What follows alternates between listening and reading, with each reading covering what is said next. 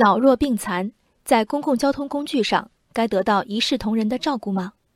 昨天有媒体报道，上周在浙江慈溪一辆二九三路公交车上，四年级小学生黄维在十二分钟内连续四次将座位让给成年人。黄维告诉记者，四次让座中，前两次他分别将座位让给一位像是刚下班、疑似很累的叔叔，和一位带了很多东西的叔叔；后两次他让给了老人。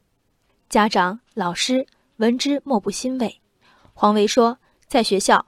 老师教导要讲文明，主动给需要的人让座。平时陪怀孕的妈妈出门，也常遇见让座的陌生人。言传与身教何其成功！然而，相比这舒展的少年，公交车上的不少大人，不该自惭形秽吗？细看这辆公交车的监控视频，十七点十八分，黄维上车，车上人满为患。近二十分钟后，十七点三十五分。伴随许多乘客在慈溪人民医院北站下车，黄维在后排找到一个空座。十七点三十八分起，他四次起身让座。小小少年显然能被界定为老弱病残的弱。很遗憾，上了这辆二九三路，中华民族的传统美德尊老爱幼只剩下前两个字尊老。不短的二十分钟里，黄维从公交车前门艰难腾挪至后半截，通道两侧。坐的皆是老弱病残吗？从视频里看，不乏将头扭开看向窗外的年轻人。少年终于落座后，满怀善意打量周围，平均每三分钟就能发现一个需要帮助的大人，其中半数大人甚至只有看起来上了一天班和行李多这样的特征，老弱病残都不沾边儿。上完一天学后。背着大书包独自挤公交车回家的小学生，频繁给四肢健全、体力更优的成年男子让座。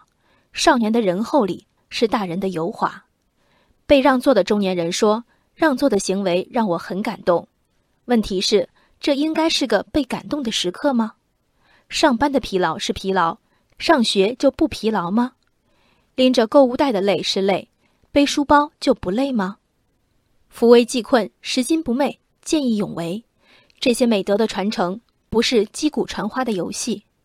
一旦我们的孩子具备让座的意识，这项任务便从此交出，从此专属于下一代人了吗？光记得“老吾老以及人之老”，后一句“幼吾幼以及人之幼”呢？半个多小时，黄维的达观和真挚让浑浊的车厢变得清新。然而，这份达观和真挚，车上的大人们。人人配得上吗？我们的教育应以培养出黄维为骄傲，以培养出更多如黄维般宽厚、善良、开朗的孩子为目标。我们的舆论却不该只表彰孩子一味的牺牲。老人理应被让座，可这座儿必须由黄维来让吗？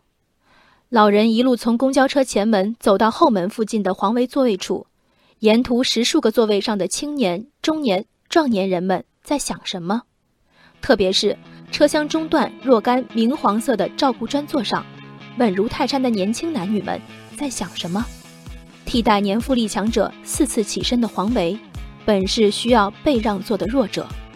人生海海，见微知著。我是静文，往期静观音频，请下载中国广播 APP 或搜索微信公众号“为我含情”。